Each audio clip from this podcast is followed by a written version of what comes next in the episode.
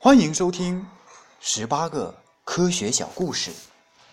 下面请听第八集《航空事故的预言家》。演播：曲梁。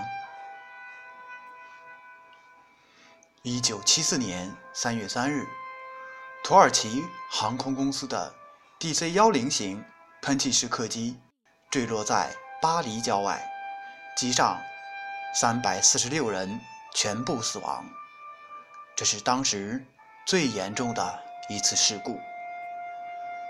令人费解的是，早在半个月前，美国的肖恩·罗宾斯。已对这次大事故做了详细的预言。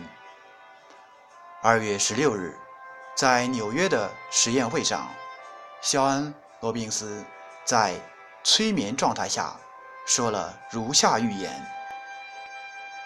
去伦敦的大型喷气客机坠落，数百人死亡，无一生存者。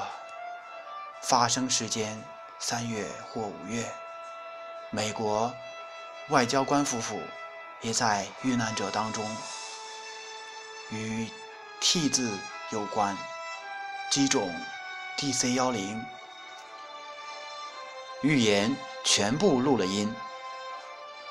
因事关重大，吃惊的肖恩和他的朋友于十九日拜访了 FBI 纽约分局，向航空值班员。提供了磁带，希望关注防止事故的发生。